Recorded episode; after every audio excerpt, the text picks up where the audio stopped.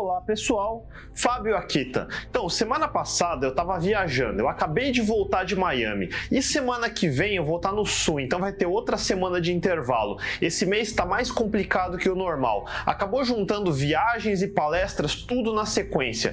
Paciência que em breve eu volto ao normal aqui no canal. O episódio de hoje vai ser mais simples. Aproveitando que eu fui para Miami, resolvi tentar fazer mais alguns upgrades aqui para o canal. Se você assistiu meu episódio de um ano que eu soltei no fim de agosto, já tem uma ideia de como eu produzo meus vídeos, mas eu ainda queria fazer algumas mudanças. O meu cenário é bem claro, onde vocês podem ver, e eu queria mudar para um cenário mais escuro. Até o fim do vídeo, vamos ver se eu consigo fazer isso. Hoje eu vou ser mais geek sobre o equipamento e o que eu resolvi comprar para ver se melhora um pouco mais a qualidade técnica dos vídeos e também se eu consigo facilitar um pouco minha vida para gravar e editar. A imagem final não necessariamente vai ficar melhor, mas diferente e eu vou explicar o processo do que eu queria fazer.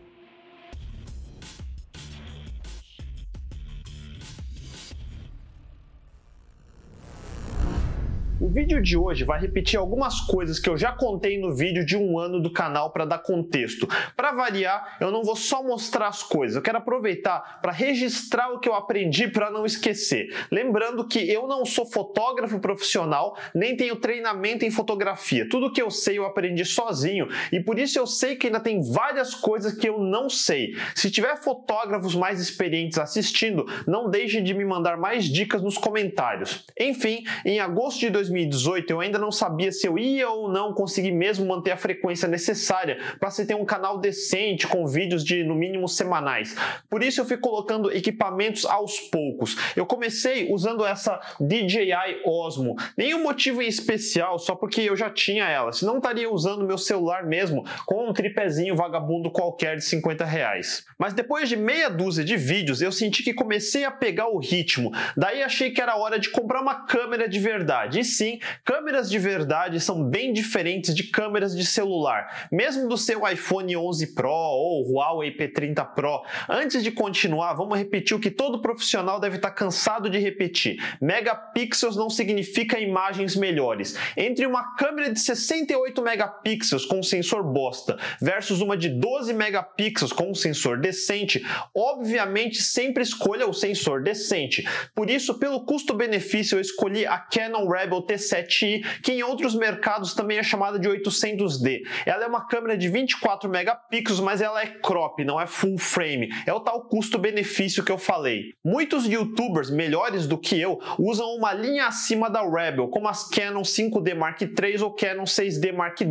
que em termos de megapixel é um pouco menos que a Rebel de 24 para 22 megapixels, se eu não me engano. Porém, a 5D e 6D são full frame. Além disso, a Rebel grava vídeos de 1080p e a 6D grava 4K. A diferença é que a Rebel T7i custa 800 dólares e a 6D Mark III custa 1.500 dólares. É quase o dobro de diferença. Mas a escolha não foi só o preço. Se eu gravar em 4K, só vai aumentar o peso para edição e o tempo para processar e exportar o vídeo depois. Ou seja, vai aumentar meu trabalho sem ganhos significativos. Na prática, existem duas grandes vantagens se gravar em 4K. A primeira é que depois que você faz downsampling de 4K para 1080p, a imagem vai ficar mais nítida. A segunda vantagem é que eu posso fazer zoom em alguns shots e não perder resolução se eu estabelecer a base de 4K, porque daí eu consigo fazer zoom de até duas vezes sem as desvantagens de super sampling. Youtubers, vamos dizer, semi-profissionais, como um Peter McKinnon ou Casey Neistat,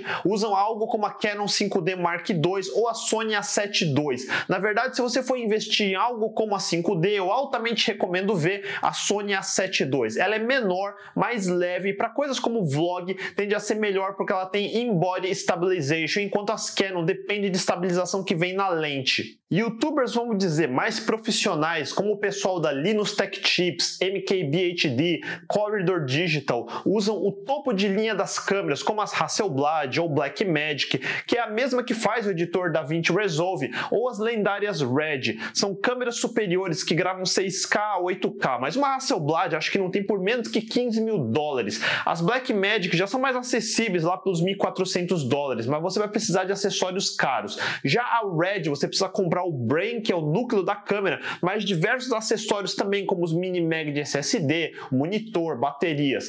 Algo como o Gemini Camera Kit, para começar, não sai por menos que 27 mil dólares. Definitivamente são câmeras para quando se tem um milhão de inscritos para mais, com muitos patrocinadores. Como eu disse antes, não é só a câmera, fora o tanto de acessórios caros que essas câmeras exigem. E agora você tem um workflow que exige editar vídeos em 8K, que dependendo do codec, como o Red Code, Cinema DNG, Apple ProRes e da taxa de compressão, pode ser algo na faixa de 200 GB por hora de vídeo e você precisa dar um jeito de editar e processar isso. Agora você precisa de uma workstation realmente potente, ainda mais potente do que o meu que eu já considero muito bom. Esse é o teto que dá para chegar. Acima disso seriam câmeras como as Arri Alexa que Hollywood usa, mas tecnicamente falando, na grande escala das coisas, eu ainda sou um canal hiper pequeno, então a escolha de equipamentos tem que levar isso em consideração. Voltando ao que eu comprei para vídeos curtos, só o que vem na Canon Rebel seria suficiente, mas ultimamente eu ando tendo problemas. Os meus vídeos estão começando a estabilizar em 40 minutos para cima, alguns indo para cima de uma hora. A bateria de uma Canon eu acho muito ruim. Eu acho que ela não aguenta mais que uma hora de vídeo. Algumas vezes eu estou gravando e dependendo do script eu acabo errando e esticando e pode chegar a duas horas ou mais que eu preciso cortar depois. Mas aí chegando perto do fim, a bateria não aguenta e a câmera desliga. E quando isso acontece eu fico assim,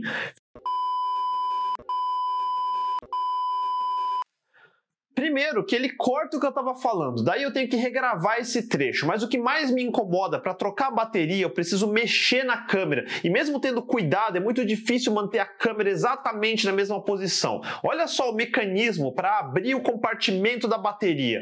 Esses cliques vão tirar a câmera da posição e se você estiver prestando atenção, vai notar quando o cenário desalinha de um shot para outro. Mesmo que vocês não notem, eu noto isso me incomoda muito. Então, para resolver isso, eu comprei esse grip com compartimento para duas baterias. Para o tamanho dos vídeos que eu gravo, duas baterias é mais que suficiente para ir até o fim sem eu precisar trocar no meio e isso já me alivia muito. O próximo item é a lente. As lentes não são só pedaços de vidro num case. As lentes da Canon são motorizadas para ter estabilização e autofoco, ou seja, o que eles chamam de AF Motor. E aqui vem o primeiro erro que eu fiz na minha compra. Vocês vão dar risada. Eu jurava que estava usando a 50mm 1.8 e por isso comprei uma 50 f1.4. Porém, só quando eu voltei que eu fui ver que na verdade eu já estava usando f1.4. Então no final acabei ficando com duas lentes. Puta burrice. De qualquer forma, vou aproveitar a deixa para falar um pouco sobre o que eu aprendi sobre lentes. Lente 50mm dizem que é uma das melhores para coisas como portrait ou retrato, mas mais do que isso, ela é boa porque parece que é a que mais se assemelha como como nossos olhos veem, então deve ser mais natural. A lente que vem com a câmera também pode ser ajustada para os 50mm, já que ela tem um range de 18 a 135, mas o f-stop dela é maior em f4, ou seja, não é boa para ambientes pouco iluminados. Daí aqui no meu quarto eu sou obrigado a aumentar o ISO ou o shutter speed, eu vou falar disso disso já já. Aliás, se você queria saber a diferença de full frame e crop, ou seja, entre a 5D e a Rebel T7i, é que a lente de 50mm na minha câmera, na realidade, seria como uma lente 80mm numa full frame, ou seja, quase uma short telefoto. Agora fudeu, né? Relaxa, não é tão difícil assim. Deixa eu tirar a lente da câmera. Olhem no centro, esse é o sensor da câmera, essa é a parte mais importante da câmera. E aliás, nunca, jamais enfie seu dedo nojento e gorduroso em cima do sensor sensor. É esse sensor que vai se sensibilizar com a luz e captar a imagem. Ela é que define os megapixels, por exemplo. Quanto mais luz cada pixel receber, melhor vai ser a imagem. Essa é a regra. Por isso, mais megapixels não se traduzem em imagem melhor se ela não recebe mais luz por pixel. Veja o tamanho de um celular em comparação. O sensor dela é muito menor, ou seja, a área física que recebe luz por pixel é muito menor. Numa câmera full frame, de cara você vai ver que o sensor é maior. Fora isso, a câmera se chama crop porque ela faz um crop do frame completo. Por isso, cada fabricante tem um fator de multiplicação. No caso da Canon é 1.6. Então você precisa multiplicar a distância focal, no caso de 50mm, por 1.6. E por isso eu disse que a 50mm na realidade seria equivalente a uma lente 80mm numa full frame. Aliás, distância focal é a distância da lente para o sensor. E isso é outra coisa que me confundia no começo. Maior distância focal não é só zoom. Existe diferença entre zoom e telefoto. Zoom pode ser wide angle ou telefoto, mas a maioria das pessoas acaba chamando quando tem mais milímetros de telefoto. Eu achei um exemplo bom no Cora para explicar. 300 milímetros é telefoto, mas não é zoom, porque ele tem longa distância focal, mas não cobre um range de distâncias focais. Por exemplo, não dá para ir de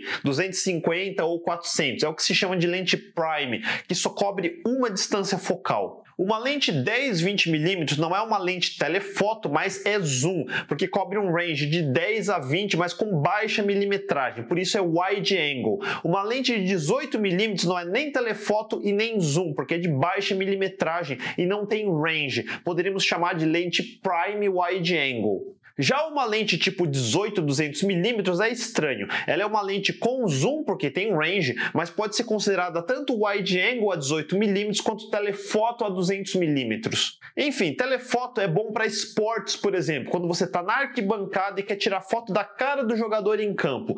Por isso você vê aquelas lentes gigantes na frente da câmera, porque ela precisa de uma distância focal enorme para conseguir enxergar tão longe. E por isso nenhum celular por si só tem capacidade de telefoto telefoto. Para dar uma ideia, a câmera da minha Samsung S10e só tem 12mm com f2.2 de abertura. Aliás, é hora de falarmos de abertura, porque é grande diferença em lentes. Eu achava que estava com a f1.8, por exemplo, mas era a f1.4. A primeira coisa que sempre me confundiu é essa maldita medida de f-stops. Na prática, aperture ou abertura é exatamente o que o nome diz, a abertura do shutter ou objetiva, que é por onde a luz vai passar quando você aperta o botão de shutter. Quanto maior, mais luz passa.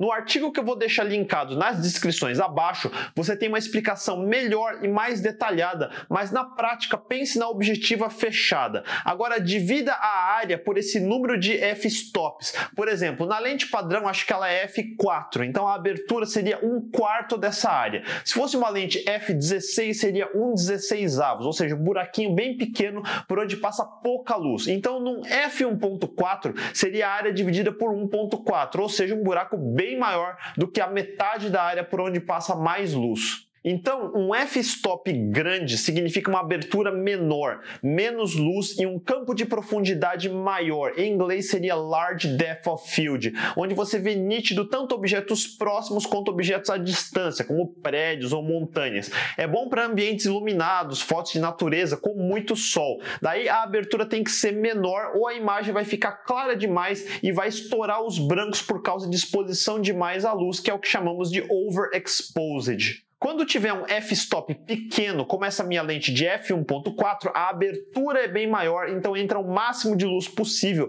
e também oferece um campo de profundidade mais raso. Em inglês seria o tal shallow depth of field, onde você tem objetos próximos mais nítidos, mas tudo no fundo fica blur, borrado, que é o tal efeito bokeh ou bokeh que os celulares começaram a oferecer com o tal modo retrato ou portrait. Só que em celular é um blur artificial feito digitalmente, recortando a pessoa e aplicando o blur digital no fundo, e por isso o efeito é normalmente ruim se comparado a uma lente de abertura grande de verdade. E com abertura grande significa também que entra mais luz, mesmo em ambiente com pouca luz, como fotos durante a noite ou em ambientes fechados e pouco iluminados. Novamente, os celulares oferecem o tal Night Mode, que é, o, que é outro processamento digital, tirando várias fotos e recombinando para extrair o máximo de detalhes mesmo com pouca luz. Aberturas grandes custam mais caro e por isso uma câmera de celular normalmente é f2 ou no máximo f1.8. Isso é um dos motivos de por que recomenda-se a lente 50mm f1.8, pois ela tem abertura grande o suficiente para a maioria das fotos em lugares menos iluminados e oferece o tão desejado efeito bokeh de verdade, sem processamento digital. Uma lente dessas está na faixa dos 100 dólares. Agora, qual a diferença desses 0.4 f-stops? 200 dólares, é isso mesmo. Uma lente 50mm f1.4 custa uns 300 dólares. Deixa eu fazer outra tangente em fotografia. Exposição de fotos estão fundadas em três grandes pilares: Aperture, ISO e Shutter Speed.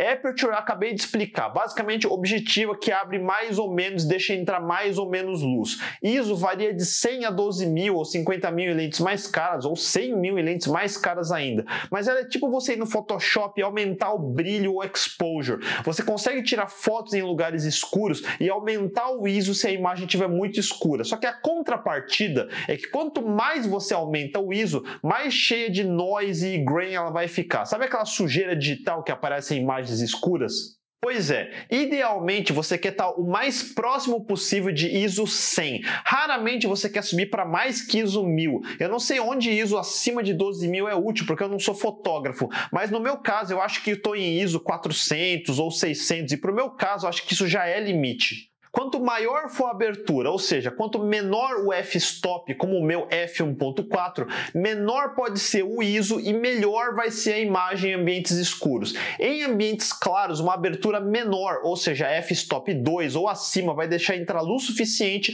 e também seu ISO pode ser menor. Idealmente, se você vai filmar ou tirar fotos em ambientes escuros, de noite principalmente, menor tem que ser o f-stop da lente. Então essa minha lente 50mm f1.4 seria boa para tirar fotos nítidas à noite, evitando eu ter que subir o ISO demais. A terceira variável é shutter speed. Aqui depende do efeito e da situação. Shutter speed é quanto tempo a objetiva vai ficar aberta coletando luz. Ela é medida em frações de segundo, como 1 dividido por 4000, ou seja, o objetivo fica aberta por um quarto de milissegundo. Shutter speed faz mais diferença quando você está tirando fotos ou filmando objetos em movimento, tipo uma corrida, ou animais, ou pessoas, e você quer que apareça o blur do movimento na imagem, em vez de congelar o momento e tirar uma foto nítida de um instante do movimento. Quanto mais lento for o shutter speed, ou seja, quanto mais tempo a objetiva fica aberta, mais desse movimento é registrado em cada frame e isso causa blur de movimento. Quanto mais rápido for o shutter speed, mais nítido é a imagem em movimento e menos blur. Aqui eu não tenho muita sensibilidade de qual o melhor shutter speed para o meu caso, mas na prática, quanto mais rápido for o shutter speed, maior você quer que seja a abertura, porque o tempo para a luz entrar vai ser menor. Então a lente f f1.4 teoricamente deve ser melhor para conseguir imagens mais nítidas de coisas em movimento também, onde você vai querer shutter speeds cada vez mais rápidos sem aumentar o ISO. Em resumo, você quer o menor ISO possível sempre, você quer a maior abertura possível, ou seja, menor f-stop, principalmente se quiser tirar fotos à noite e você quer escolher shutter speeds rápidos para imagens mais nítidas, a menos que queira um efeito mais artístico de blur de movimento. As câmeras têm diferentes modos para te ajudar. No padrão, ele vem no modo automático, onde a câmera vai escolher shutter speed e aperture automaticamente para você. Para a maioria dos casos simples, isso deve ser suficiente para amadores como eu. Daí existe o modo manual, onde você deve escolher tudo manualmente, ISO, shutter speed, aperture e outras configurações de balanço de cor e tudo mais. Mas existem modos intermediários, como o modo AV, que é o modo Aperture Priority Auto Exposure, onde eu posso escolher o aperture manualmente e a câmera vai escolher o shutter speed. E eu acho que eu vou testar mais esse modo. Assim como também tem o modo TV, que é Shutter Priority Auto Auto Exposure, onde eu poderia escolher o shutter speed e a câmera escolhe o aperture mais adequado. E eu sou amador, então eu estava usando o Creative Auto, que é um pouco menos automático, mas eu deixo a câmera escolher o shutter speed e aperture. Como eu estou usando um softbox com muita luz e vocês podem ver que o ambiente fica bem claro, então mesmo no modo automático a câmera não precisa subir o ISO e por isso não fica com sujeira ou noise na imagem. Eu acho que ele deve estar tá com shutter speed por volta de 60, ou seja, uns 60 avos de segundo, a um ISO de uns 200 usando o f1.4 4 máximo da lente. Nas modificações que eu estou testando, eu vou começar a usar modo manual mesmo e já já eu vou explicar como eu estou configurando tudo isso. O desafio é escolher o exposure, a exposição adequada, ou seja, quanto de luz vai atingir o sensor e como. Quanto mais luz, é melhor até o ponto onde não fique overexposed, mas você quer que o tempo de exposição seja o mais curto possível para ter imagens nítidas. Falando em estático, quanto mais devagar for o shutter speed, menos você pode mexer a câmera e vai precisar de um tripé. No meu caso, eu quero evitar blur o máximo possível. E o correto na realidade não é forçar os limites da câmera e da lente para sugar a pouca luz que eu tenho no meu quarto. Em vez disso, a coisa mais óbvia que se precisa no ambiente de pouca luz é colocar mais luz. E agora a coisa fica mais complicada. Você não quer qualquer luz, você quer luz soft e direcionada, ou seja, key light através de um difusor. Manipular a luz é uma ciência em si só, e desde o começo eu venho testando algumas luzes, mas na maior parte dos episódios eu estou usando esse softbox barato que eu comprei no Mercado Livre, e hoje ela tem quatro lâmpadas brancas fluorescentes de uns mil lumens cada. Isso seria mais ou menos equivalente a uns 16 watts por lâmpada. Existem diversos tipos de lâmpadas, como incandescente de tungstênio, halogênio, hidrogênio, LED assim por diante. Quando se fala em luz para estúdio, a maioria dos youtubers semiprofissionais vai automaticamente dizer Aputure. É uma marca altamente reconhecida e toda vez que eu pesquiso esbarro neles. E o produto mais recomendado é o Aputure Light Storm C120D2, um canhão de LED voltado para a temperatura de luz do dia a 5500 Kelvin e com capacidade de iluminação de 135.000 lux. É a luz perfeita para ser key light de qualquer youtuber, especialmente se combinar com filtros opcionais como Fresnel. O problema é que ela custa nada menos que uns 700 dólares. Assim como eu não preciso ainda de câmeras Blackmagic ou Red, eu também ainda não preciso de uma Lightstorm. Só se um dia eu decidir usar um estúdio mesmo. Felizmente existem outras opções e eu achei a marca Godox. A mais ou menos equivalente a 120D2 seria a Godox SL 200 watts.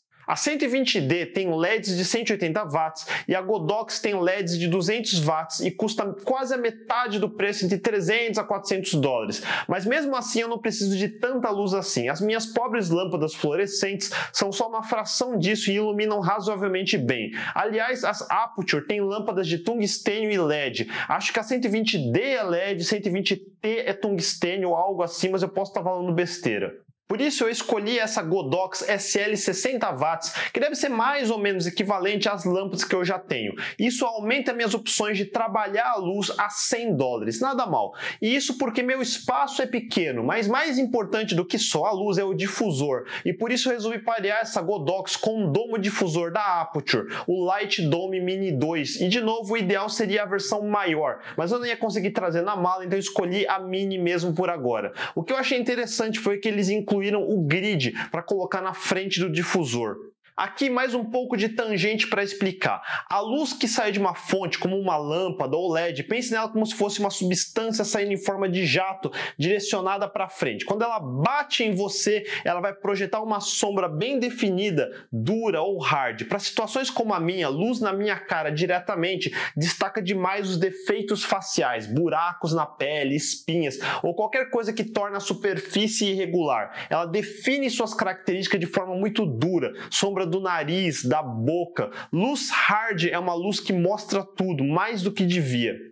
Para melhorar essa cara feia aqui, começamos colocando um modificador. Modificadores são coisas como um Fresnel, Space Light, Barney Doors. No meu caso, começo com o Light Dome e na frente dele um difusor. Assim, o tal jato de luz que sai da lâmpada reflete no modificador e é quebrado no difusor que vai dividir essa luz para tudo que é direção diferente ela diminui a intensidade desse jato e ao mesmo tempo aumenta a área de iluminação, porque agora a luz vai para tudo que é lado e por isso se diz que a luz vai ao seu redor. E com isso as sombras se tornam mais suaves e todos os seus defeitos também se tornam mais suaves. E por isso você pensa que eu sou muito mais novo do que eu realmente sou, porque essa luz apaga muitos defeitos. E é assim que eu venho filmando até agora. Mas para o meu caso, o problema da luz ir para tudo que é direção, como o meu softbox antigo também já faz, é que ela ilumina meu cenário inteiro. Por isso, para mim, sempre foi um inconveniente, porque eu acho que meu ambiente fica meio boring, meio chato,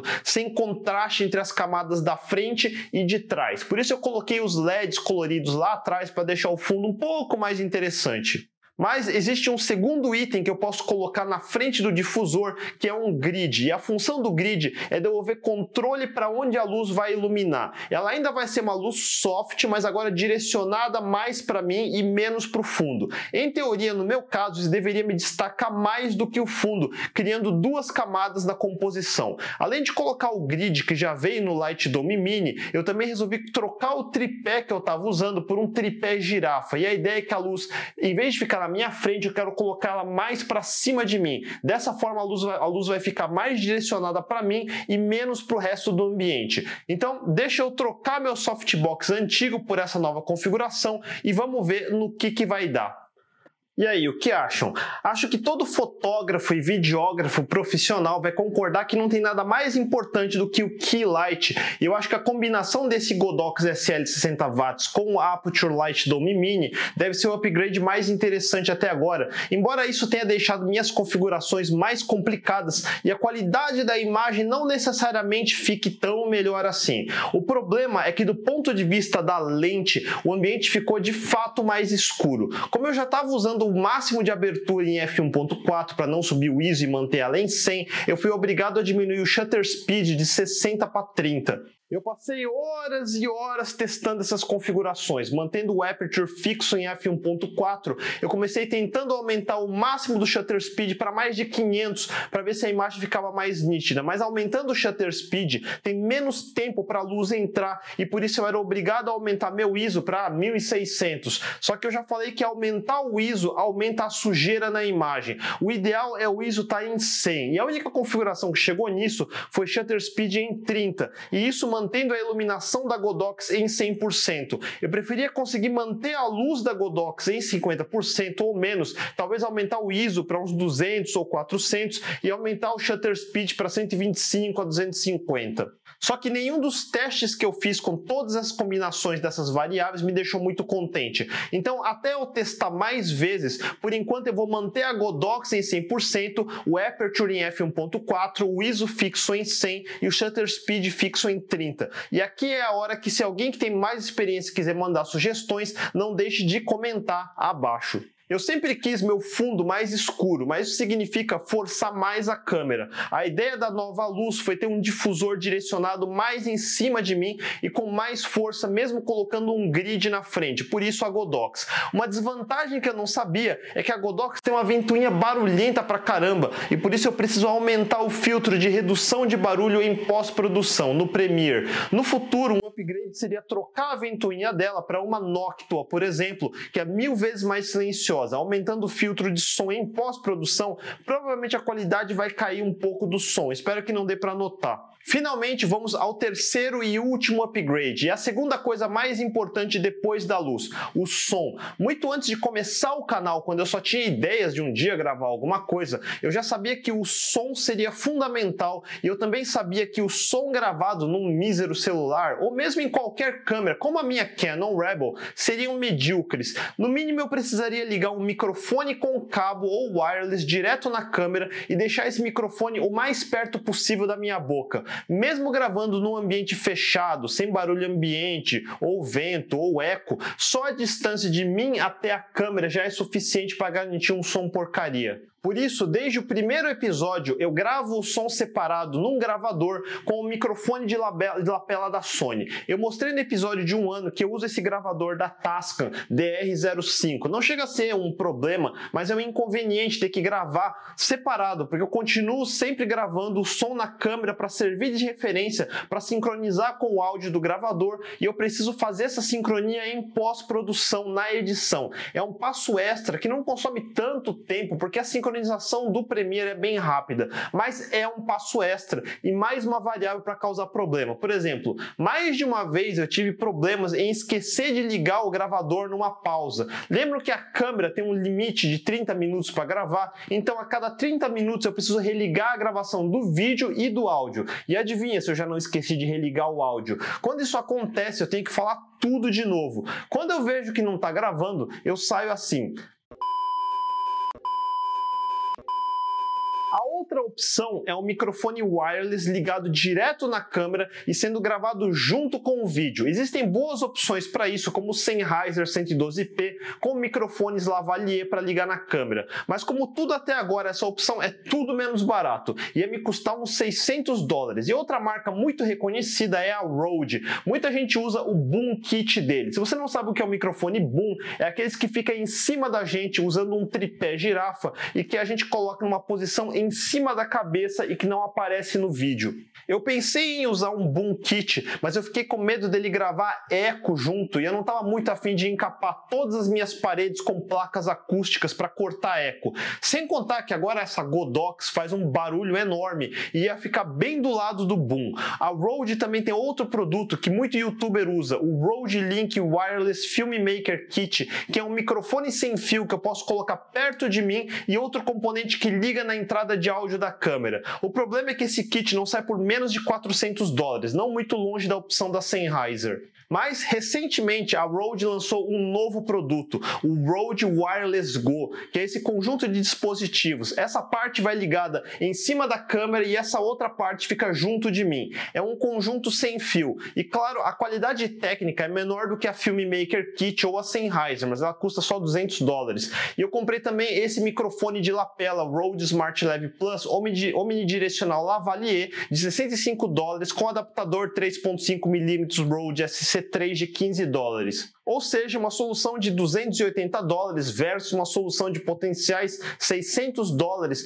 por uma qualidade razoavelmente similar para substituir meu gravador Tascam de 100 dólares. Eu andei fazendo alguns testes e eu até acho que o som da Tascam é um pouco melhor e mais encorpado. E isso faz sentido considerando que é um equipamento dedicado só para processar e gravar áudio. Mas considerando o passo extra que eu estou cortando na produção, é menos trabalho e menos possibilidades de eu errar errar e isso já compensa. Pronto, agora sim, som novo, luz nova e essa é a nova qualidade técnica do canal pelos próximos meses. Em resumo, então, o upgrade inclui o pack de baterias para câmera, o canhão de luz Godox SL 60 watts com o Light Dome Mini 2 da Aputure, o tripé girafa que eu comprei no Brasil, mesmo porque era grande demais para trazer na mala, o Rode Wireless Go com o microfone de lapela lavalier. Mas e aí, o que vocês acharam? Fez alguma diferença esse novo estilo visual? Eu também ia trocar o teleprompter por um Glide Gear TMP500, mas esse foi o único item que a Amazon errou e me mandaram outra coisa nada a ver. E aqui vai uma grande diferença na logística dos Estados Unidos. Na mesma hora que eu recebi e vi que estava errado, entrei no site e cliquei em Refund. A UPS foi buscar no hotel onde eu estava e eu não precisei fazer mais nada. Em alguns dias o valor vai retornar no meu cartão de crédito. Posso estar errado, mas se fosse no Brasil, eu ia precisar ir pessoalmente nos correios para mandar de volta, o que seria um puta saco. Para qualquer e-commerce ir para o próximo nível, a gente precisa de uma UPS que venha até aqui em casa buscar. Não faz nenhum sentido eu ter que me deslocar até uma agência de correio para devolver um item que foi entregue errado. Ter que ir até uma agência é muito anos 80. De qualquer forma, eu fiquei contente com essa nova configuração. E assim, e por último, uma coisa que eu esqueci mesmo de mencionar no episódio de bastidores de um ano, eu acabei de explicar sobre difusão de luz, mas não é só isso. Para ajudar, eu uso outro truque, que é esse pó branco na cara. Isso é outro componente que ajuda a suavizar os defeitos dessa cara feia aqui. Some isso, a luz soft e o efeito que parece que você tem uma pele boa e na verdade é tudo um truque. Enfim, tudo que eu falei hoje é aspecto técnico. Equipamentos não fazem o canal, é o conteúdo que faz e a forma de apresentar esse conteúdo. Não importa quantos milhares de dólares de equipamento você gaste, se essa parte não está resolvida primeiro. Da mesma forma que o MacBook Pro caro não vai te tornar um bom programador ou um Porsche não vai te tornar um bom motorista. O máximo que um bom equipamento pode fazer é ajudar aí um degrau mais longe. Se você já subiu os mil degraus anteriores da prática e do conteúdo. Eu só comprei esse equipamento todo depois de mais de um ano fazendo vídeos praticamente toda semana. E eu só comecei o canal quando eu acumulei mais de 20 anos de conteúdo e quase uma década de prática falando em público para ter certeza que eu ia ter coisas úteis para dizer que não é só copy e paste do que se acha facilmente googlando um pouco.